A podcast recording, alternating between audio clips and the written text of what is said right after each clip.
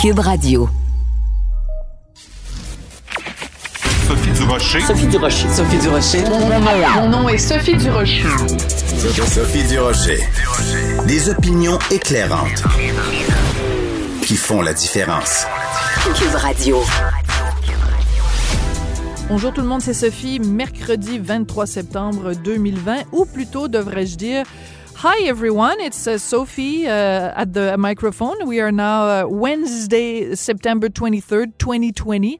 Pourquoi? Ben parce qu'il y a des gens, imaginez donc, ça leur rentre pas dans la tête qu'au Québec, c'est une province francophone. Ça leur rentre pas dans la tête que Montréal, c'est une métropole dont le, le, la, la, première ligne de la charte de la ville, c'est Montréal est une ville de langue française. Il y a des gens qui vivent encore comme en 1970, avant l'arrivée au pouvoir du Parti québécois, avant la loi 101. Oh mon Dieu, qu'on était ben. On pouvait parler anglais euh, sur la rue Sainte-Catherine, on pouvait parler anglais partout, puis on se faisait pas déranger par ces maudits francophones.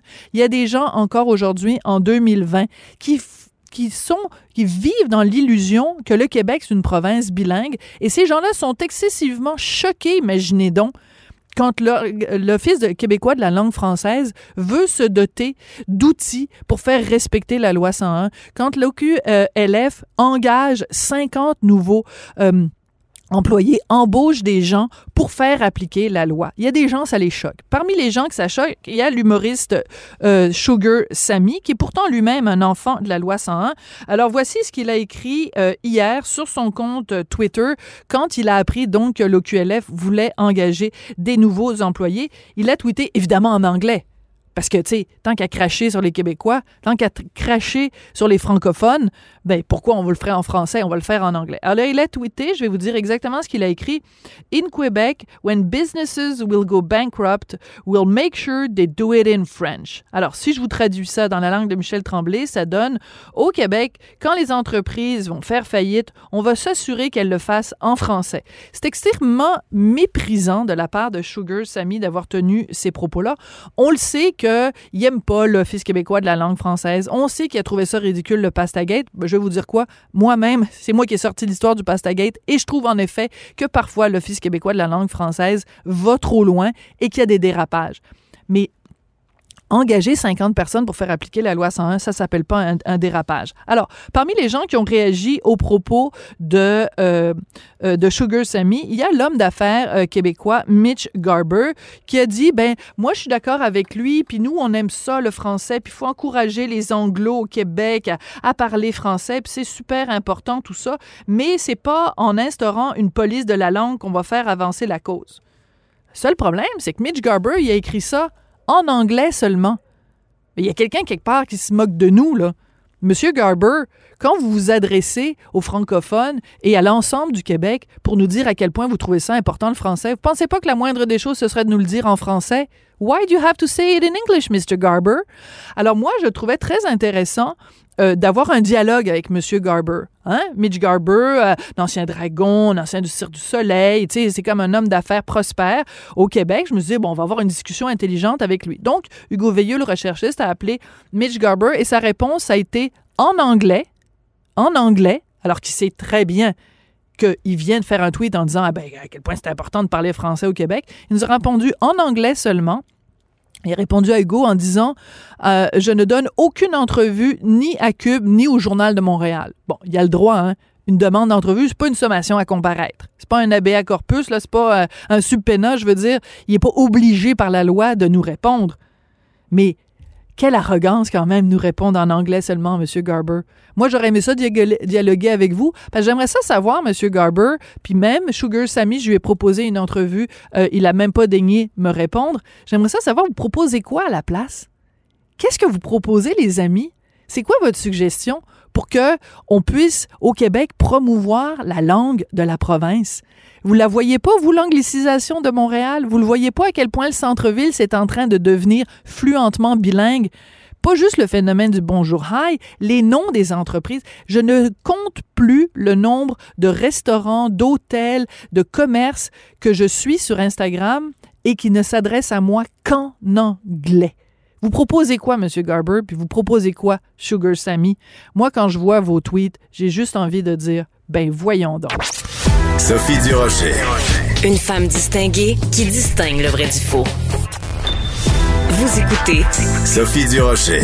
Mercredi, c'est Héroldi et aujourd'hui avec Jean Héroldi, on va revenir sur ce très très beau gala, le gala des Gémeaux de dimanche soir. Bonjour Jean.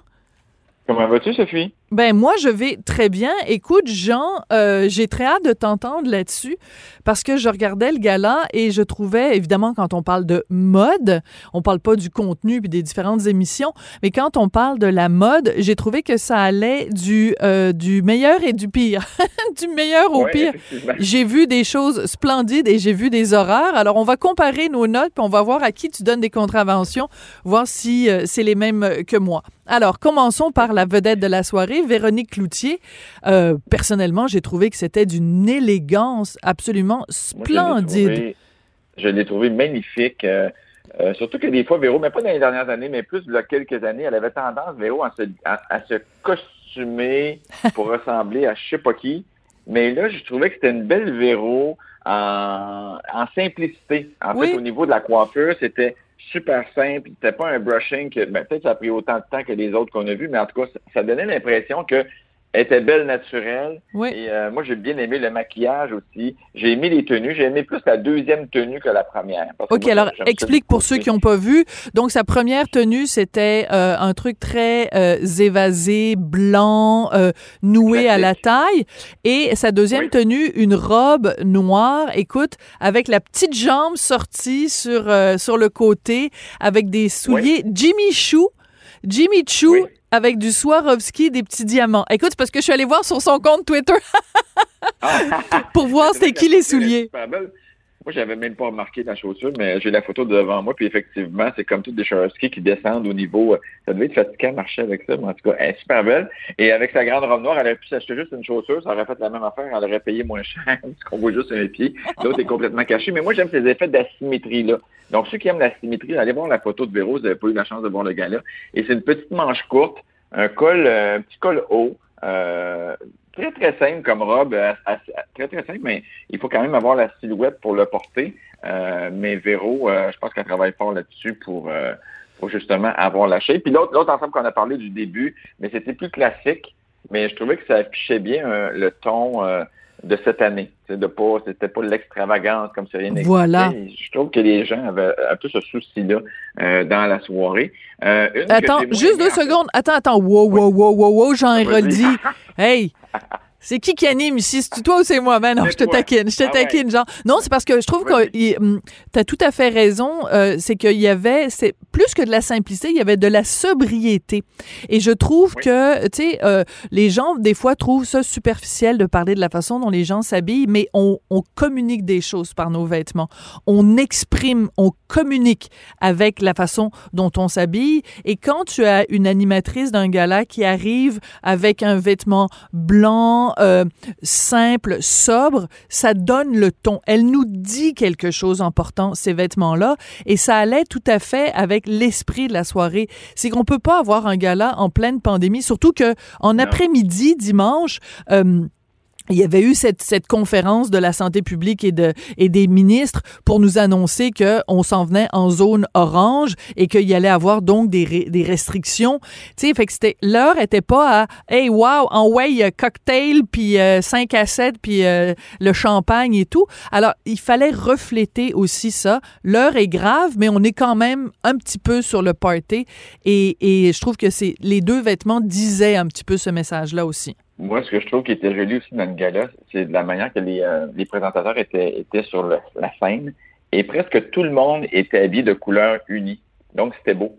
Il n'y avait pas de, un fleuri avec du turquoise, avec. On dirait que ça matchait. Ouais. Mais ça, je trouvais que pour l'image, c'était beau. Et d'ailleurs, Hélène Bourgeois-Leclerc a dû savoir avant les autres qu'on rentrait en zone orange parce qu'elle avait une magnifique robe orange qui lui allait. Mais elle a tellement de goût. Elle, à chaque fois, Elle est euh, toujours belle. choix, et est toujours, toujours, toujours très belle. Euh, Et attends, juste une chose, juste une chose aussi, si je peux me permettre, Jean, de t'interrompre, c'est que dans les deux cas, les deux euh, euh, robes, enfin, dans le- une robe et puis un ensemble que portait euh, Véronique, c'est des, des trucs qui ont été faits euh, sur mesure par des designers québécois. Et évidemment, parce que là, j'ai un trou de mémoire, je me souviens plus du nom des designers, mais je trouve que le fait qu'elle ait fait appel comme ça à des gens qui lui ont fait quelque chose sur mesure, je trouve que c'est important aussi d'encourager la mode locale. Évidemment, tu vas être d'accord avec moi là-dessus. Et Oui. c'est aussi que je pense que quand tu as quelqu'un comme, euh, comme Véro qui adopte un style, je pense que ça peut avoir de l'influence. C'est-à-dire qu'il peut y avoir des gens, en effet, qui vont se lancer dans ce genre de, de, de mode-là après l'avoir vu. euh, euh, même si les codes d'écoute cette année n'étaient pas super bonnes, là, ils ont même pas fait le, le, le million de spectateurs avec ce gars-là. Mais quand même, ça Ah ouais. peut avoir un, un effet euh, sur Mais, la... mais tu sais, Sophie, je me suis toujours posé la question pourquoi, du côté de Céline Dion, elle n'a jamais eu cet effort. Moi, je la vis il y a 25 ans. Là. Ben Mais oui. après ça, là, on l'a jamais vu s'associer à un Denis Gagnon, à Marie Saint-Pierre. à- Ça aurait été intéressant de voir notre Céline à l'international, mais habillée euh, de designers québécois. Et ça, je trouve que c'est quelque chose qui s'est jamais fait et je suis un peu triste de ça. Ouais, écoute, je t'as tout à fait raison et la raison pour laquelle je t'écoutais d'une oreille distraite, c'est que j'étais c'est pas fin de dire ça hein, j'étais sur le compte Instagram de Véronique de Cloutier pour voir c'était qui parce que je trouve ça désagréable de parler d'un d'un- de designer et de- sans dire qui c'est. Alors, c'est qui, ouais. Le, le- c'est euh, Anomal Couture, euh, qui est spécialisé dans la création de lignes de vêtements haut de gamme pour femmes à Montréal. Donc, euh, juste euh, tout, tout seigneur, tout honneur, c'est Anomal Couture qui a fait donc les deux ensembles que portait Véronique. Mais pour revenir à Céline, tu as tout à fait raison. C'est un peu dommage. Et moi, j'ai une amie qui, est, euh, qui a déjà été ministre au gouvernement, qui est maintenant est simple députée, Christine Saint-Pierre, pour pas la nommer, euh, du Parti libéral. Et euh, elle s'est toujours fait un point d'honneur de dire, ben moi, je vais porter des designers, euh, des- des designers euh, québécois. Mais tu sais, euh, au, au gouvernement, y les femmes ont pas de, de, de vraiment de budget pour s'habiller. Mm-hmm. Et je pense que c'est pas du tout, ce serait pas du tout superficiel de dire, écoutez, on veut que les gens qui nous représentent sur la place publique, donc nos députés, nos ministres et tout ça, euh, portent des, des designers euh, québécois et on leur donne une allocation de vêtements. Ça va peut-être brailler dans les chaumières parce que les gens disent, moi, ils sont déjà assez Ouais, bien, assez payés ce monde-là. Mais pour encourager justement la mode euh, Je locale. même temps, sais, il y aurait des associations qui se feraient qui, euh, que les designers accueilleraient à bras ouverts avec un, un rabais assez considérable parce que c'est une vitrine, c'est une publicité, c'est une entente. Euh, Je vais dire, mais franchement, il y a beaucoup de choses que les designers font pour euh, zéro là, dans la vie. Ouais. Et je pense que ça, euh, il y aurait sûrement une, une- une association intéressante parce que oui, c'est la vitrine, c'est notre vitrine, c'est ces gens-là, c'est des gens qui vont à l'extérieur du pays. Et euh, en tout cas, ça devrait se faire. Mais félicitations Véro d'avoir pensé de prendre euh, de prendre des créateurs québécois pour euh, sa tenue. Oui, puis euh, tu sais, quand on, quand on parle de ça, euh, quand on parle de, de nos, nos, nos designers et de leur donner une vitrine, ben tu sais, on a en ce moment quand même euh, la femme du premier ministre, Isabelle Bray, qui a eu pendant des années une boutique justement qui s'appelait Une île en Amérique sur la rue Laurier et euh, Oui. où elle ne vendait que des designers québécois. Et c'était vraiment son, son cheval de bataille de dire, écoutez, on a des designers ici qui sont absolument extraordinaires, donc donnons-leur cette vitrine. Et il nous viendrait pas à l'idée de voir, mettons, je sais pas moi, en Italie, euh, de voir euh, un ministre ou de voir le, le, le premier ministre ou euh, s'il y avait une femme et tout ça, de faire de la politique et porter des vêtements japonais ou des vêtements américains. Je veux dire, la mode italienne est tellement associée à la, la, la distinction culturelle de ce pays-là. En France, la même chose. Brigitte Macron elle est toujours habillée en Louis Vuitton, elle est toujours habillée, tu sais, c'est Hermès, puis toutes ces compagnies-là. Ben, Parce qu'il nous viendrait pas l'idée de dire Brigitte Macron porte un designer euh, italien ou quelqu'un d'un autre pays. C'est une fierté quand non, Ça fait partie même. de notre fierté. Oui, ça fait partie de la fierté du pays. euh, donc, il faudrait peut-être y penser un petit peu plus. Mais euh, en tout cas, effectivement, la femme de M. Legault en porte encore, puisqu'il me, l'a- dit quand je l'ai rencontré. Ah oui? Régulièrement, du, du Nadia Toto, du Muse. Mais je sais qu'elle travaille beaucoup avec Christian Chenaille aussi, euh, dans le temps, en tout cas, pour, pour Ouais. ses tenues. Donc, euh, Donc, ça, il y avait des coups, Sophie, qui étaient un petit peu moins bien réussis. par OK, contre, on va voir si on est d'accord. OK. Alors, vas-y, ton, ton pire, euh, ton pire euh, vêtement de Et la moi, soirée. C'est une femme que j'admire et c'est une femme que je trouve super belle et qui vieillit bien, mais j'ai pas aimé le look d'Élise Guilbeault. Ah ouais. J'aimais ça, toi? Euh, ben, ça m'a pas choqué autant que Marie-Ève Janvier, mais vas-y, explique-nous euh, ce qu'elle portait. Ben, Et- et c'est en- ben, c'est une jupe comme à crinoline, euh, assez courte, euh, rose pâle, euh, avec quand même beaucoup d'ampleur et un haut qui était assez court, qui avait l'air noué. Je me demande si on voyait pas un peu la bédaine entre le nouage, à moins que j'ai mal vu, là, entre le nouage et la jupe. Puis, je sais pas, pour une, moi, même pour ma fille de 12 ans, je- j'apprécie pas de voir, euh, de voir le nombril. Fait qu'imagine, euh, là, j'ai eu comme un choc, là. Euh, ça faisait un peu style Marilyn Monroe, un peu. Mais moi, tu vois, j'ai trouvé qu'elle faisait un petit clin d'œil à euh, Sarah Jessica Parker, dans euh, le personnage de Carrie Bradshaw, dans euh, Sex and the City. Tu te souviens, l'ouverture de l'émission où elle se promenait dans les rues de New York, puis à un moment donné, elle avait comme ça justement une jupe euh, en, en crinoline et euh, elle se faisait éclabousser d'ailleurs par, un- par un autobus. Et écoute, il s'est vendu des jupes à crinoline pendant, euh, tu sais, Mais Des- Sarah Jessica, à ce temps-là, elle va avoir comme 20 ans, fait 19 ans. OK. T'es en train de faire de l'agisme, Jean. T'es en train de Ben dire oui, que passé un certain âge, une femme n'a pas le droit de porter une jupe en tulle. Ben, c'est ça que tu choses- dis. C'est pas parce qu'elle a pas. C'est pas parce qu'elle a pas la silhouette pour le faire, là. Puis, tu sais, c'est une belle femme avec de la classe. euh, Ouais. C'est pas ça.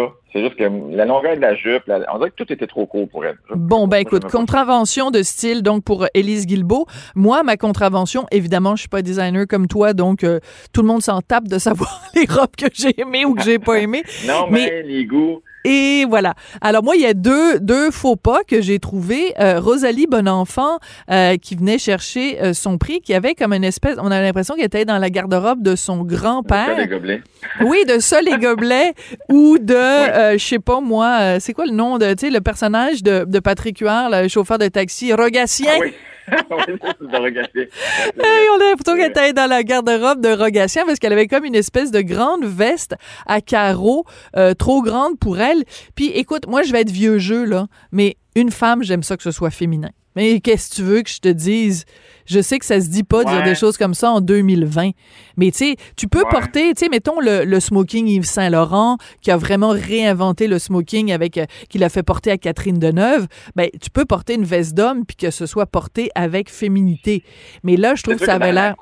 il, manquait un peu de coupe. On aurait dit vraiment que c'était taillé pour homme, mais je pense que c'était vraiment le look recherché. Le décolleté au devant amenait le côté de la féminité. Mais effectivement, on aurait dit que dans le tissu aussi, il y a des, il y a des matières qui tombent moins bien que d'autres. Ça manquait un peu de structure. Ça manquait un peu de. Ça faisait pas cher. Ma grand-mère, elle dirait ça de même. Ça faisait pas cher comme ensemble, tu sais. Pour ne pas dire cheap. juste la manière. Ouais, c'est ça. Mais en même temps, je la trouvais belle. Tu sais, je trouvais qu'elle était, Ah ben, magnifique. de, de manière classique. Moi, moi, ça m'a pas choqué tant que ça. Bon, ben moi, un autre truc qui m'a... euh, la prochaine. Ouais, moi, je trouvais que ça avait l'air de, tu sais, les... euh, pas les raéliens, comment ça s'appelait quand on était jeune, là, les espèces de trucs des, des, des personnages qui venaient d'une autre planète, là, Les Oraliens. les oraliens. Alors, je trouve qu'il avait l'air Oui. d'habiller comme un oralien. Marie-Ève Janvier. Ben oui, c'était comme une espèce de, de patente, de, de, ou alors un mélange entre un oralien puis, euh, voyons, monsieur, euh, euh, tu sais, le, le, le- les essuie-tout, là. Non, les essuie-tout. Oui. Spongy! Ah, Spongy! OK, mais là, j'essaie de trouver des façons de parler de la mode de façon originale temps, moi, et amusante. ça peut faire un peu euh, futuriste, euh, comme Courage le faisait là, dans les années passées. euh, mais effectivement, Marie-Ève Janvier, on aime ça l'avoir un petit peu plus ajusté, mais je pense, je soupçonne qu'il y a peut-être eu un petit changement au niveau de la silhouette. Donc, on y va avec quelque chose qui est plus large et qui est plus lousse. Je pense que c'est ça. Non, mais c'est correct Mais de porter lousse. J'aime le lousse en général, mais là, je trouvais juste que ça avait pas de forme et la, la, la Oui. structure du tissu, ça avait l'air comme de, c'est ça, comme euh, découpé dans de la feutrine. Ouais. Ouais, ça ressemble un peu à un, un ensemble de plongées, en fait, c'est comme tissu. Et ça manquait un peu, effectivement, de féminité, de, de, de coupe, tout simplement, au niveau du vêtement, parce que oui, on a beau avoir quelque chose de lousse, mais on peut avoir quelque chose qui est dégagé un peu plus. Même l'épaule qui tombe un peu, ça fait encore plus rond. Non, moi non plus, j'ai pas, j'ai aimé le blanc, mais j'ai pas aimé ce qui a été fait avec le blanc. Et euh, la fille qui était avec elle sur le stage non plus, Catherine Levac, euh, j'aimais pas sa robe non plus. On dirait que ça faisait, mais, mais, mais moi, je dois avouer, Sophie, puis je pense que ça se dit pas non plus, là. Mais moi, Catherine Levac, je m'ennuie de quand elle était plus ronde. Hein, t'es sérieux? Ah, ben explique-moi ça. Explique-moi ça, Jean. Oui. Moi, moi, là, je la trouvais drôle, Catherine Levac, puis je suis pas le seul. Je la trouvais drôle quand elle était plus joufflue. Je trouvais que son personnage, elle-même, elle m'intéressait plus. Là, on dirait que j'ai comme perdu la Catherine Levac que je connaissais pour Ah! une nouvelle Catherine Levac. Et j'ai plus de difficultés à m'intéresser à, à ce qu'elle dit, puis je, on dirait, on dirait que j'ai comme, un, j'ai comme un blocage, puis on dirait que je me refuse de la trouver drôle. C'est exactement ça. Ben, écoute, c'est drôlement intéressant parce que, bon, on sait que c'est quand même assez spectaculaire comme perte de poids qu'elle a, qu'elle a, qu'elle a vécu parce qu'elle a fait, donc, quand on l'a quand elle est arrivée sur la scène publique, quand on l'a découverte, elle faisait son personnage là, de franco-ontarienne qui massacre un peu euh, le français. Et c'est vrai que, veut, veut pas, des fois, dans notre tête, on a des associations. Quelqu'un qui est plus rondelet, on, on peut plus associer ça à des personnages plus caricaturaux, mettons. Et c'est sûr que la Catherine Levac, qui est extrêmement euh, euh, euh, fine et, et, euh, et je sais pas, distinguée, peut-être qu'on a plus de difficultés à l'associer avec des personnages caricaturaux. Je, je- je peux comprendre là où tu veux en venir. En même Il y a je plein fais... monde qui me disent la même chose, C'est intéressant, c'est drôlement intéressant. mais en même Et- temps, en même temps. Et écoute, euh, tu vois, même, il y a des gens, euh, par exemple, euh, euh, la chanteuse Adèle, qui elle aussi a vécu une perte de, poids quand même assez euh, substantielle. Ben, je suis sûre qu'il y a des gens aussi qui disent, ben, elle chantait mieux quand elle était plus ronde ou elle était plus, euh, je la préférais quand elle était plus drôle, euh, quand elle était plus ronde et tout. Mais écoute, euh, de toute façon, après ça, la, la perte de poids de chacun leur appartient. Écoute, moi, j'ai perdu 20 livres, puis je suis toujours aussi drôle que je l'étais avant, Jean. ça change pas. Une autre aussi, là, que je trouve qu'il y a de la misère avec son style, puis pourtant, elle a l'air à payer quand même cher pour ses vêtements, ou ressortir souvent des vêtements. Mais, mais son style se tient, c'est Fabienne Larouche. OK, mais moi, On je peux, je peux rien des- dire parce que c'est mon ami, alors je te laisse aller. Non, mais, non, mais moi, je l'adore. C'est- pas personnel aux gens hein, quand on fait des critiques comme Mais ça. là. non, c'est Mais sûr. moi, je, je trouve que ça fait toujours comme, on dirait, il y a quelques années, sa robe. Tu sais, les épaulettes, là, je, puis elle a une belle shape, Fabienne, là, est capable d'en prendre. Ben oui. Mais il y a quelque chose qui fait. Je l'aime mieux quasiment quand souvent tu mets des chemises blanches souvent avec Oui. des jupes noires. Ça lui va très bien. ça ressemble à Fabienne. Je l'aime quasiment mieux comme ça. Bon, alors Fabienne, si tu nous écoutes, Fabienne, la longueur de sa jupe, je sais pas. Re- genre. retourne, retourne à ton classique euh, chemise blanche, pantalon noir, et, euh, et euh, voilà, je n'en dirai pas plus parce en que Fait, en fait, Sophie, c'est parce que ça pourrait être une robe qui aurait pu être portée vintage des années 80 avec le même petit bas filet. Des bas filets, on n'en voit plus vraiment de ça. Tu comprends? Fait qu'on dirait que c'est comme, c'est comme un look qui était beau, mais qui, qui, qui, qui est passé en année. Bon, ben écoute, euh, elle t'engagera comme styliste et au prochain Gémeaux, euh, parce que c'est sûr qu'au prochain Gémeaux, elle va aussi monter parce que District 31 va sûrement encore gagner des prix. Je Euh, je pense qu'elle va monter encore pour un bout, Fabienne. je pense qu'elle est pas, elle est pas mal. Il pourrait lui donner un siège permanent aux Gémeaux. Ah, Écoute, il y en a une autre, Sophie, là. non, oui, OK, ben vite, vite, vite, parce qu'après, on est en train de dépasser ton temps, ça a plus Et Je d'allure. pense que c'est, parce que je suis même pas sûr que c'est elle, Evelyne Brochu. Ouais. Robe blanche, très, très lousse, Je me rappelle pas du tout de l'avoir vue. qui ressemble à une jaquette. Bon, et c'était bon ou c'était pas bon? Non, c'était pas bon. Ah, pas OK, bon, ben là. Du tout, du tout, du tout, du tout. Alors, on l'oublie. On n'a pas de salive à, à- on n'a pas de salive à gaspiller sur euh, sur ça. Écoute, merci beaucoup euh, Jean Héroldi. Ben écoute, euh, peux-tu croire qu'on a passé euh, 18 minutes à parler de chiffon? On parle de ça, hein. et Ah, tant puis les mieux. c'était pas mal toute la même chose. Veston, t-shirt en dessous, mais c'était bien. Entre autres, Guy Jodoin, veston de velours, c'était super chic, super beau. Ouais, c'est ça. Oui, Guy est toujours euh, tiré euh, à quatre épingles. Et c'est drôle Oui, quand même qu'on on, on se rappelle à la dernière minute qu'il y a des gars qui s'habillent aussi, parce que c'est vraiment associé aux filles, la façon dont elles s'habillent. Écoute, Jean, merci pour ces, ces, ces contraventions, ces, ces pouces en l'air, ces pouces en bas. Puis on se retrouve merc- mercredi prochain pour une autre session de Mercredi, c'était Roldy. À la semaine prochaine. À la semaine prochaine. Avertissement. Cette émission peut provoquer des débats et des prises de position pas comme les autres. Vous écoutez Sophie Durocher. Le mercredi 23 septembre, je le savais même pas, c'est la journée internationale de la bisexualité. Et jour- c'est cette journée-là que le comédien québécois François Arnaud a choisi pour euh, aller sur les médias sociaux et faire ce qu'on appelle son coming out, donc sa sortie du placard, où il a dit à tout le monde, à la planète au complet, ben moi je suis bisexuel euh, et euh, il faisait ce geste-là, il posait ce geste-là pour justement contrer l'homophobie, pour contrer la stigmatisation, les préjugés. Ben, ça a eu un petit peu l'effet contraire, c'est-à-dire qu'il y a beaucoup de gens euh, qui sont allés sur les médias sociaux pour euh, vomir, vraiment, il faut le dire de cette façon-là, vomir leur dégoût de la bisexualité ou de l'homosexualité. Je ne pensais pas en 2020 que ce serait aussi violent, très honnêtement.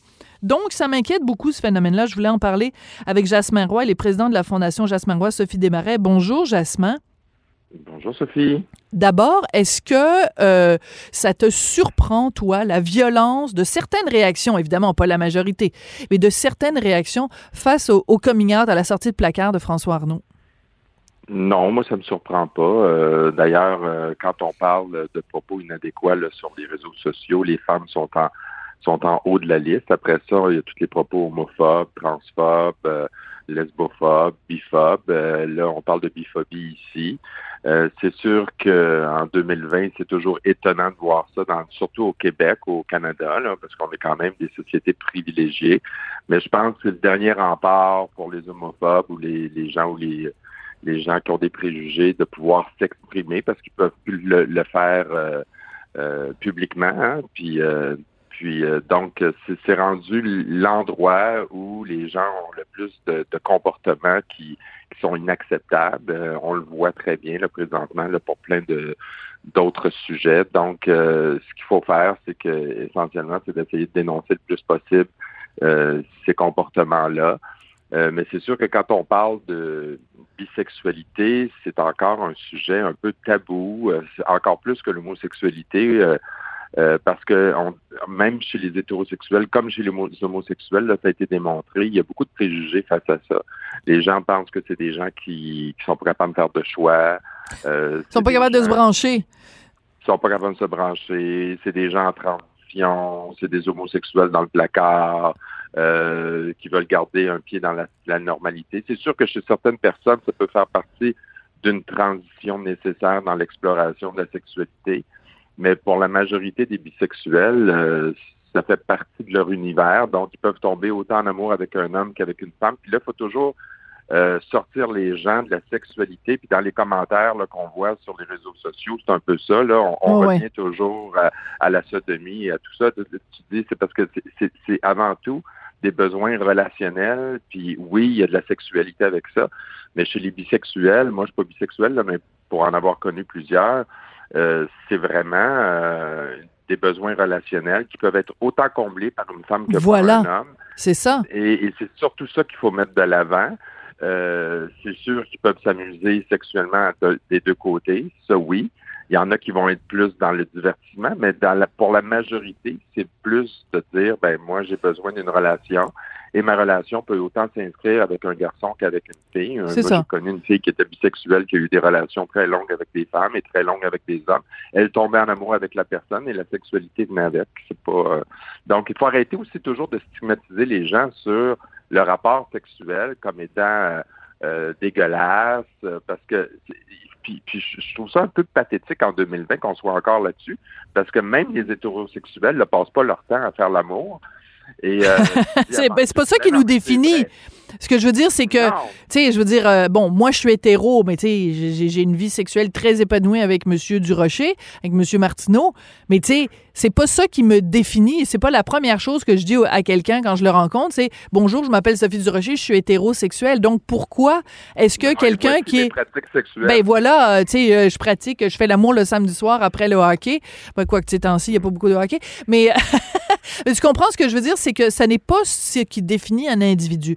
Mais justement, parce que c'est pas ce qui définit un individu, euh, Jasmin, est-ce qu'on peut pas se poser la question aussi pourquoi les gens en parlent publiquement? Puis je suis pas du tout en train de remettre en question le geste qu'a posé François Arnaud, mais est-ce qu'on ne devrait pas vivre à une époque où justement les gens à la rigueur, on ne devrait pas en parler? Pourquoi est-ce que moi, je suis au courant de ce qui se passe dans la chambre à coucher de François Arnaud? Tu comprends? En quoi c'est une information qui est pertinente? On peut aussi poser cette question-là. Ah, ben, moi, j'ai de la réponse pour toi. Vas-y. Ça se passe pas juste dans. Regarde, je, viens de le dire. C'est relationnel. Oui, je comprends. Ça veut dire que lui, ce qu'il dit, c'est que moi, je peux très bien arriver sur un tapis rouge avec mon chum ou ma blonde. D'accord? Oui. Donc, c'est relationnel. C'est ça. Puis, quand tu es, bisexuel, homosexuel, ben, tu n'as pas le choix. Il faut qu'à un moment donné, tu, tu, l'exprimes. Tu peux juste te présenter comme ça puis dire, ben, c'est mon conjoint, ma conjointe. Euh, mais après ça, ça suscite des questions surtout dans la bisexualité. Parce qu'on n'a pas beaucoup de modèles euh, de personnalités bisexuelles. Il y en a plus aux, aux États-Unis. Mhm. Euh, et on en manque beaucoup, nous autres, ici euh, au, au, Québec, de gens qui vont s'afficher ouvertement comme étant bisexuels ou comme ayant eu des relations autant avec les hommes et les femmes. Et, et c'est encore un peu tabou. Et d'ailleurs, quand on regarde, nous autres, on avait commandé une grosse étude en 2017, ça fait encore partie des sujets euh, par rapport même à l'acceptation qui sont les plus... C'est encore plus difficile à accepter la bisexualité pour bien des gens que l'homosexualité. Ah, ça, c'est mais ça, tu en as parlé tout à l'heure, et ça, je trouve ça fascinant parce que c'est comme si euh, les gens peuvent, tu sais, euh, parce que on a fait, on a travaillé là-dessus sur l'acceptation sociale et l'ouverture et l'inclusion. Donc, les gens, ça peut rentrer dans leur tête qu'il y a quelqu'un qui aime euh, les gens avoir des relations, donc dans le sens général, avec quelqu'un du même sexe. Mais quelqu'un qui joue dans les deux équipes, ça vient déranger autant chez les homosexuels que chez les, chez les, les hétéros. Et j'ai l'impression qu'il y a un petit peu de sentiment de trahison. C'est-à-dire que si tu es hétéro, puis que tu dis, euh, ben, les, les, ils jouent dans l'équipe adverse, puis si tu es homo, tu dis, bon, ben, ben finalement, tu n'étais pas un vrai. On pensait que tu étais dans notre gang, puis finalement, tu vas jouer. Euh, quand... Il n'y a, y a pas un peu de ça, tu penses? Ouais, même, euh, je dirais, chez les homosexuels, ils vont dire même c'est des c'est quasiment des traîtres. C'est des gens Ouais. qui sont pas capables d'assumer. Euh, mais euh, chez- souvent, dans la famille immédiate, euh, euh, il va y avoir une incompréhension euh, quand on va parler de ce sujet-là. Euh, euh, Il y en a qui vont par- parler de phénomènes de mode. Bon, c'est une mode, c'est une passe, euh, ça va passer. Ça, c'est c'est très documenté là, par rapport à la bisexualité. Et, et le manque de modèles dans la société en général et le manque de visibilité. Là, tu parlais de la journée internationale de la visibilité des, des bisexuels. C'est le manque de visibilité ce qui fait qu'on comprend pas. Euh, puis on est tellement habitué dans notre société de mettre les gens dans des cases. Aussitôt quelqu'un rentre pas dans une Mm. case euh, A ou B, ben là, mettons qu'il est à AB, puis ben là, tu dis, ben, comment tu fais que t'es pas dans un ou dans l'autre? Donc, c'est toujours... euh, et quand on parle maintenant de sexualité, tu sais, on parle de diversité sexuelle. Oui. Donc, euh, et c'est pas aussi simple qu'on pense, hein, même par rapport à, à l'homosexualité. Moi, j'ai souvent dit, euh, tu sais, moi, je suis homosexuel, mais ça peut arriver que j'ai des rêves avec les femmes, que je fais l'amour avec une femme, c'est des fantasmes. C'est probablement. Puis ça a été mesuré, ça, cette espèce de fluidité dans notre sexualité, qu'on peut avoir des désirs euh, et même chez plusieurs personnes hétérosexuelles qui vont avoir eu des rapports homosexuels une fois ou deux dans leur vie, ils, ils vont se définir comme hétérosexuels, mais qui vont quand même avoir exploré. Oui, oui, du tourisme. Ils ont fait du tourisme sexuel, pas, pas en prenant l'avion puis en allant en Thaïlande, mais ils ont fait du tourisme. Ils sont allés se promener dans toutes sortes de, de différents jardins secrets.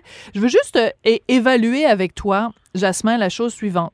Euh, Tu dis, bon, il y a encore beaucoup de tabous, puis il y a plein de gens peut-être qui sont bisexuels et qui hésitent à aller sur la place publique pour le dire parce que justement, il y a encore tous ces tabous-là. Mais là, quand tu regardes, François Arnaud le fait, il fait son coming out, puis là, il se fait ramasser par des gens qui disent Ah, ben là, moi, je l'aimais comme comédien, maintenant que je sais qu'il est bi, je l'aime plus. Ben, ça donnera pas envie à qui que ce soit de faire son coming out, là. Ben, moi, je te dirais, moi, je pense qu'il faut pas. Honnêtement, les gens qui ont dit ça sur les réseaux sociaux, là, ça, représente une minorité dans la population. Euh, parce qu'on on l'a vu là, dans les sondages qu'on a fait nous, en, en 2017. Là, Ouais. La majorité des, des Québécois et des Canadiens sont ouverts euh, à, à la diversité sexuelle et de genre. Encore là, des fois, il y a des incompréhensions, il y a un manque d'éducation. Mais moi, je pense qu'il faut favoriser l'éducation, puis d'avoir des Mm. modèles positifs comme lui à long terme, parce qu'on on l'a vu même avec ceux qui faisaient les coming out. là, à un moment donné, Harvey Milk disait il faut sortir du garde-robe. Il avait raison. Oui. Parce que plus on sort, plus on est visible, et plus on est visible, plus les gens réalisent qu'ils en côtoient. Ben voilà. C'est là que les préjugés tombent. Ben oui, tout à fait. Parce que, écoute, euh, c'est comme, euh, bon, tu sais, je regarde, euh, mettons, une... une, Bon, je vais faire attention à ce que je dis. Mais tu sais, il y a des personnalités que les gens plus âgés adorent et qui ont jamais fait leur coming out. Mais tu sais, si ces Mhm. personnes qui sont dans le show business depuis des années et des années faisaient leur coming out et n'en faisaient pas une cachette ou un secret, ben il y a plein de gens de 70 ans ou de 80 ou de 90 ans qui euh, peut-être serait moins porté. Tu sais, je veux dire, il, y a des surprises des fois. Je pense, mettons, comme tu sais, Rock Hudson, quand on a appris euh, qu'il y avait le, sida, ben, il y a beaucoup de gens qui se sont dit, oh mon Dieu, je l'aimais tellement lui, puis je pensais qu'il était aux, femmes et tout. Mais je veux dire, il y a une coupe de vedettes québécoises que, évidemment, je ne veux pas nommer parce que ça se fait pas. Mais il y a quand même beaucoup de gens au Québec que les personnes plus âgées adorent. Et si ces gens-là faisaient leur coming out, il y a beaucoup de gens qui diraient Ah, ben non, je le savais pas, puis finalement, ben je l'aime, lui, puis euh, c'est correct. Mais il faut faire attention aussi à ne pas stigmatiser les plus âgés par rapport aux préjugés, parce qu'il y a encore beaucoup de jeunes qui ont des, ils peuvent avoir des préjugés là, en lien avec les religions, en lien avec euh, euh toutes sortes de croyances, en lien avec. Euh, donc, il faut, faire attention. oui, mais c'est bon ce que tu dis. Oui, c'est ça, parce que chez les jeunes aussi. nous, on a fait, euh, parce qu'on a, on a, fait une étude aussi en France, puis euh, on s'est aperçu que ceux qui frappaient le plus les homosexuels sur la rue, c'était des jeunes garçons, là, euh, fin vingtaine, début trentaine. Donc, c'est pas des vieux, là. C'est puis au contraire, dans cette étude-là, il faut dire que c'est français, il faudrait voir au Québec, là, mais les, les, personnes plus aînées semblaient dire ben, vivre et laisser vivre. Hmm. OK, c'est bon. C'était beaucoup plus des préjugés qui, qui ouais, c'était surtout des garçons qui se manifestaient comme ça, des jeunes garçons, puis euh, issus de certaines communautés, pas tous, là, il y a des Québécois euh, euh, qui vont être aussi, n'importe qui peut avoir des comportements inadéquats, là, mais il, faut, faut faire attention à pas stigmatiser un groupe là, par rapport aux préjugés. Puis je pense que quand on regarde sur le web ce qui a été dit, je pense que c'est probablement des gens de tout âge là, qui font ça. Oui, tout à fait. Non, non, mais. Il y a des gens, il y a des gens qui vont s'exprimer comme ça. Il y a, encore, c'est dommage, là, en 2020, mais il y a des gens qui ont ce désir-là, des fois, et c'est les pires, hein. Oui, c'est ça. Ben voilà, c'est ça. C'est que très souvent aussi, euh, les gens, c'est comme euh, les, les, les, anciens fumeurs. Il n'y a, y a, pas pire qu'un ancien fumeur pour être euh, des vraiment là, très intolérant par rapport à la cigarette. Ben il y a sûrement parmi les gens qui sont très très très frustrés et qui expriment leur haine à François Arnaud, il y a sûrement des gens qui eux-mêmes sont bisexuels ou eux-mêmes sont homosexuels, mais qu'ils ne se l'admettent pas à eux-mêmes ou qui penseraient jamais à le dire publiquement. Et là, ils deviennent ah très très, euh, très violent, là, très virulent. De toute façon, l'homophobie dans les écoles chez les garçons, c'est très documenté par rapport justement à ces désirs-là, à ces fantasmes que je parlais précédemment, là, de dire, euh, mon Dieu, euh, j'ai rêvé que je faisais l'amour avec un garçon. Les filles, ils ont moins de difficulté à négocier avec ça. j'ai rêvé que j'embrassais ma meilleure amie. Tandis qu'un garçon va avoir beaucoup de difficultés à hum. négocier avec ça. Ça remet en question la virilité sociale qu'on a mis en place. Puis et souvent, pour euh, rejeter ces, ces pulsions-là qu'ils ont eux-mêmes, ils vont attaquer les autres. Et d'ailleurs, moi, je, pour avoir euh, travaillé sur des documentaires, il y a beaucoup de, jeunes qui nous disaient, moi, je savais que j'étais homosexuel, fait que j'étais le pire homophobe à l'école pour pas être identifié. Parce que si tu es très vocal contre les gays, euh, les gens vont se dire, ben, c'est impossible qu'il soit gay. Exactement. Voilà. Alors, c'est ça. Mais, on l'a vu aux États-Unis avec certains pasteurs là, qui étaient publiquement. Absolument. Après ça, on les a vus se faire attraper, euh, puis euh, il y avait eu des relations avec des garçons. Fait que c'est souvent justement pour cacher cette réalité-là. Donc, on va, on va parler très hmm. fort pour pas se faire identifier. Et habituellement, ça fonctionne. En plus, les gens vont dire, ah ben c'est sûr qu'il est pas gay, lui, il est assez. Oui, tout à fait. Et euh, écoute, le, le mot-clé qui, qui, évidemment, dans ton cœur, revient euh, tout le temps parce que c'est ton cheval de bataille, c'est éducation, éducation, éducation. Tout le temps. Tout le temps. C'est la base. Et plus on va avoir de modèles positifs, des gens qui réussissent dans la vie, puis on l'a vu aussi avec l'expérience euh, qu'on a avec la, communauté homosexuelle, ben, ça donne beaucoup d'espoir aussi aux plus jeunes de dire, euh, tu sais, comme à une certaine époque, je le dis souvent, là, mais il y avait beaucoup de, de, gays qui étaient euh, coiffeurs. Aujourd'hui, ils sont tous avocats. c'est une joke que je fais souvent, dans le sens que... Euh, Elle est très bonne. Ils restaient pas à l'école. Hein? Ils, restaient pas à l'école. Ben non, c'est ça. Ils euh, décrochaient. Mais là, quand tu vois des gens réussir, tu dis, ben là, pourquoi ça m'empêcherait de réussir, puis d'avoir une belle vie, puis d'avoir une belle carrière? Regarde, il y a d'autres modèles comme ça, puis je vais pouvoir vivre ma vie comme je l'entends. Mm puis peut-être moins publiquement pour certains, mais euh, ça fait toute une différence. Puis aussi, comme on le dit et comme je répète, plus, plus on aura de modèles comme mm. ça sur la place publique, et même dans même dans l'intimité, les gens vont dire ah ben lui il est bisexuel, c'est correct. Puis euh, ça va devenir banal. Ben, c'est ce qu'on souhaite.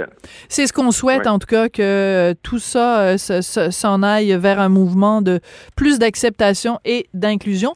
Puis écoute, quand, euh, tant qu'à parler de modèle, ben toi, t'en es un sacré beau modèle pour, euh, pour tous ces jeunes-là. Merci Ben, beaucoup. merci. Ben non, mais c'est vrai, Jasmin, on te le Ben, dit pas assez. Je te le dis pas assez souvent Ben, gentil. à quel point tu es un modèle. Ben, vrai, à chaque fois qu'on se parle, il va falloir que tu me le dises maintenant. Ben, ça me fait plaisir. Donc, je, je, je, je prends l'engagement aujourd'hui, 23 euh, septembre. À chaque fois que je vais te parler, Jasmin, je vais te dire à quel point tu es un modèle inspirant. Ah, ben merci. Merci beaucoup. Jasmin Roy, donc euh, président de la Fondation Jasmin Roy Sophie Desmarais, euh, donc euh, qui s'est battu et qui se bat depuis des années contre euh, l'intimidation pour une meilleure acceptation, qui réagissait. Écoutez, moi, c'est hallucinant là, quand vous allez voir les commentaires. Là sur les différents sites où on fait référence au coming out de, de François Arnaud, euh, c'est évidemment pas la majorité. C'est toujours la même chose. Hein. Il y a la majorité silencieuse, puis il y a la minorité tapageuse, comme je l'appelle. Mais cette minorité tapageuse, là, qui tape, c'est le cas de le dire, sur François Arnaud, parce que il a osé dire que euh, de, des fois, il est avec des filles, des fois, il est avec des garçons, des fois, il va de l'un à l'autre. Euh, la violence des commentaires, c'est vraiment absolument hallucinant. Sophie Durocher. Entendez les dessous de sa dernière chronique. Cube Radio. Alors, imaginez si euh, au Québec, euh, tous les médias, enfin vraiment un ensemble de médias, le Journal de Montréal, le Journal de Québec, le Devoir, la presse, l'actualité, euh, Châtelaine, si tous ces médias-là se mettaient ensemble pour publier une même lettre, une même lettre pour défendre la liberté d'expression, ben c'est ce qui vient à peu près de se passer euh, en France. Donc euh, vraiment une tribune collective qui s'intitule Ensemble défendons la liberté. Tous médias unis pour défendre un principe très simple, la liberté d'expression, la liberté de critiquer. Tout ça, bien sûr, dans la foulée euh, de, de- des procès qui se déroulent en ce moment sur les complices des attentats à Charlie Hebdo, cinq ans après le massacre. On va parler de tout ça avec Rachel Binaz. Ben, vous l'entendez souvent sur les ondes de, Cube Radio. Elle est euh, française, elle est journaliste indépendante. Elle écrit entre autres pour Marianne, l'Express, euh, Causeur. Bonjour Rachel, comment allez-vous? Bonjour, euh, très bien, merci. Écoutez, on regarde ça, nous, euh, du Québec, et on trouve ça très impressionnant, cette lettre, euh, cette tribune collective. Pourquoi c'est si important, cette lettre-là, Rachel? C'est si important parce que la tribune le souligne. Aujourd'hui, la liberté d'expression n'est plus une liberté totalement euh, acquise sur laquelle on peut se reposer sans craindre, sans craindre pardon, qu'elle soit menacée. Euh, la, situation est de plus en plus compliquée. Euh, on le voit à travers, à travers les journaux, on le voit également sur les réseaux sociaux. On pourrait également citer ce qui est arrivé à Charlie Hebdo, hein, qui est une histoire particulière, mais ce qui, était considéré comme un droit acquis, en réalité aujourd'hui, est menacé et est menacé tous les jours. Euh, on peut, euh, par exemple, citer en illustration un exemple qui est revenu justement dans le cadre du procès actuel qui se joue, du procès euh, Charlie Hebdo, Montrouge, Hypercacher, mais certains patrons de rédaction qui ont été licenciés il y a un certain nombre d'années, dans les années 2006 si je ne me trompe pas, pour avoir publié par exemple les caricatures de Mahomet. Mhm. Euh, et je parle de, de rédaction euh, de grands journaux français. Donc c'est quelque chose euh, voilà, sur lequel on doit rester euh, particulièrement vigilant. Oui. Alors, il y a un des, passages de euh, cette lettre euh, signée par bon des dizaines et des dizaines de journalistes et de médias où on dit que un des problèmes avec la liberté d'expression aujourd'hui, une des raisons pour laquelle elle est si réduite, cette liberté d'expression, c'est qu'il faut, on nous demande tout le temps, constamment, de respecter la susceptibilité de tout le monde. Parce qu'il faut surtout pas faire de pépène à l'un, à l'autre. Il faut euh, tenir compte du fait que les gens à qui on parle vont peut-être être offensés par ce qu'on écrit ou par ce qu'on dessine ou par ce qu'on publie. Or, ben, elle existe cette liberté-là d'offenser. Donc, c'est possible que ce qu'on écrit puisse euh, choquer des gens. Mais si on commence à tout le temps se demander est-ce que ce que j'écris va choquer quelqu'un, ben, on n'écrira plus rien. Il est là le danger. On écrit, on n'écrirait plus du tout, hein, c'est, impossible. Euh, et puis c'est pas souhaitable non plus. Euh, un, un, grand écrivain en France, philosophe, dit François Sureau, disait qu'on était devenus les, les puceaux des, de, de, la liberté. Euh, on n'était pas à l'aise du tout avec cette notion-là. Elle nous faisait peur. Et en effet, aujourd'hui, on entre dans une ère nouvelle qui, d'ailleurs, l'est de moins en moins. Hein, c'est un phénomène vraiment qui se normalise, avec des gens à l'épiderme particulièrement sensible qui considèrent que rien ne doit les heurter. Mais euh, dans ce cas-là, en fait, on ne peut plus faire société du tout. Et puis dans ce cas-là, en fait, on vit dans une grotte. Euh, oui. Mais on, on, ne vit pas dans, dans une société démocratique. Euh, le droit de heurter, il est inhérent justement à une société démocratique. Et il faut vivre avec. Ensuite, bien sûr, si on considère que des textes ou des images sont diffamants ou en tout cas vont à l'encontre de, de, du droit, et eh bien, il reste les tribunaux pour gérer mais ce voilà. genre de choses. Mais pas la Kalachnikov. Mais, mais Exactement. Et pas non plus les pétitions ou les appels euh, à l'excommunication, comme on peut voir, euh, l'excommunion, comme on peut le voir. Là, le problème, c'est ça. C'est qu'en réalité, euh, on entre dans une nouvelle ère avec une tentation hygiéniste de plus en plus importante où euh, on se dit que rien ne doit heurter personne. Et à force, si vous voulez, ça, ça rentre, ça, ça forme les mentalités, ça rentre dans les consciences et on a ce qui semblait être des espèces de faits divers qui deviennent des, des faits politiques qui se multiplient et qui ne concernent plus euh, les États-Unis. Euh, ça a traversé l'Atlantique. Euh, en France, on observe des conférences qui sont annulées, oui. des spectacles qui sont interdits, censurés, hum. des titres de livres également qu'on change. Oui, c'est ça, mais ça nous inquiète aussi beaucoup euh, au Québec. Donc, on, quand, on regarde ça aller en France, bien sûr, ça nous inquiète, d'où l'importance de ce texte-là. Euh, et euh, il y a un contexte aussi. Il y a le contexte, évidemment, en ce moment du procès des complices des attentats de Charlie Hebdo, de Montrouge et de l'hypercachère. Mais il y a aussi cette situation donc, dont on doit absolument parler.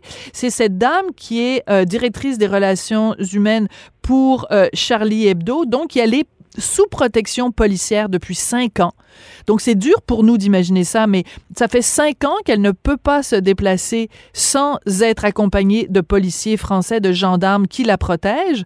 Or, au cours des derniers jours, il y a eu des menaces à son égard qui étaient tellement précises et qui étaient tellement euh, pressantes qu'elle a été obligée d'évacuer son domicile en 10 minutes et qu'elle vit maintenant cachée. Et ça se passe aujourd'hui en France, en 2020.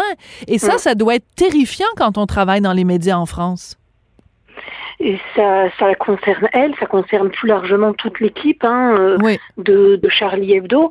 Euh, ce sont des gens qui sont qui sont visés, directement visés. Euh, on pense par exemple à Rhys, le dessinateur, mm -hmm. qui ne peut pas se balader dans la rue avec sa femme. C'est quelque chose qui est impossible.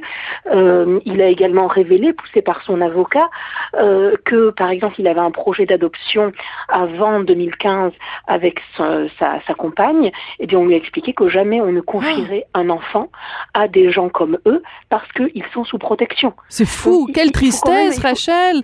Comme ah, c'est triste. C'est terrible, c'est terrible, parce que c'est une espèce de double peine. Elle arrive mmh. même par son la, la, la punition, elle, elle, vient même de son propre camp, si je puis dire. Euh, donc ça, c'est une situation, en effet, sur laquelle en fait se sont assez peu penchés les journaux. Hein, il faut le dire. Hein, vous oui. avez souligné à juste titre cette tribune, mais euh, les, les, les, journalistes, les médias ne sont pas exempts de ce genre de reproches. Euh, la difficulté à accepter encore le, le, débat civilisé, ça concerne aussi et d'abord les, les, journalistes. Hein. Mmh. Il faut il faut pas nous nous, mettre de côté, si je puis dire.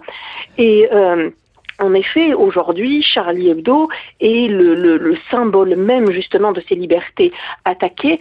Je pense également à ce que, ce que disait Fabrice Nicolino, qui, qui témoignait, hein, rescapé de, de l'attentat.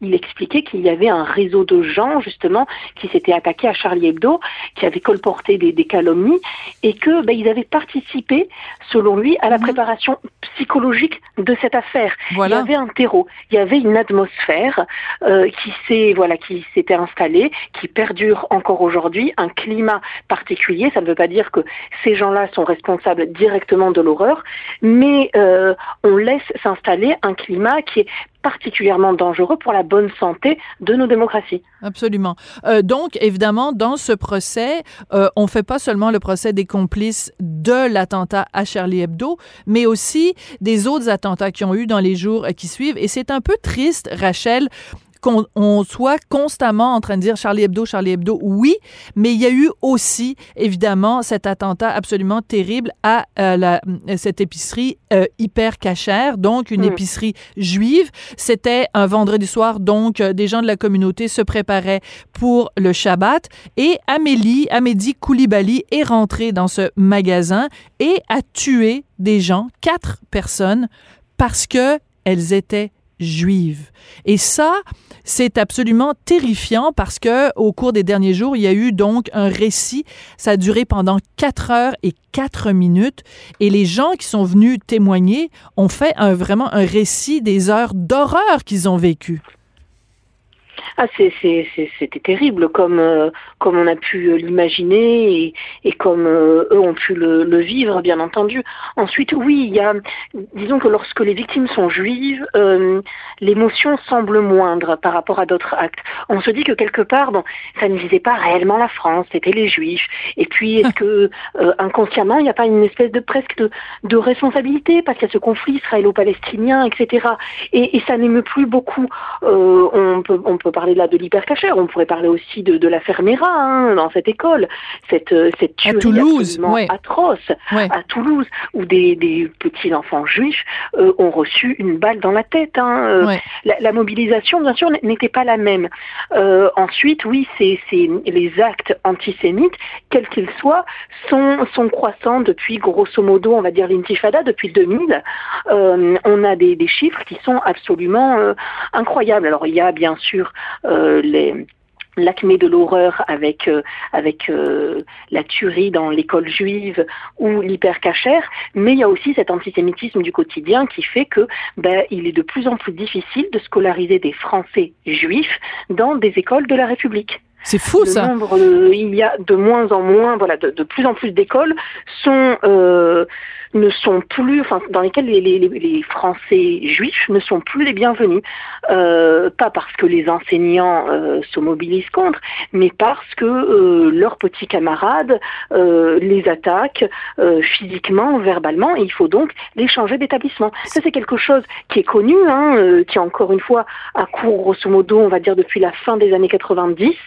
C'est un phénomène qui est connu, et dès lors que voilà ce, genre de fait est médiatisé, les élus, les politiques font semblant de le découvrir, mais, voilà, encore une fois, ça fait, euh, ça fait plus de 20 ans que ça existe. Et le phénomène est croissant. Oui, et moi, je me rappellerai toujours, euh, Rachel, parce que euh, quand il y a eu les attentats en janvier 2015, j'avais accompagné mon mari, Richard, on était allé à Paris et ce dimanche, le 11 janvier, on a défilé avec des milliers et des milliers de Français dans les rues et évidemment, des formations professionnelles, Richard et moi, on parlait avec plein de gens et la quantité de gens que j'ai entendu ce dimanche-là euh, dire, ben nous, on est juifs et on se sent plus chez nous en France, on mm. va quitter, on va partir en Israël. Et d'ailleurs, un des témoignages, un d'un des euh, des survivants de cette attaque de l'hypercachère a dit une phrase que je trouve terrible, c'est difficile d'être juif en France.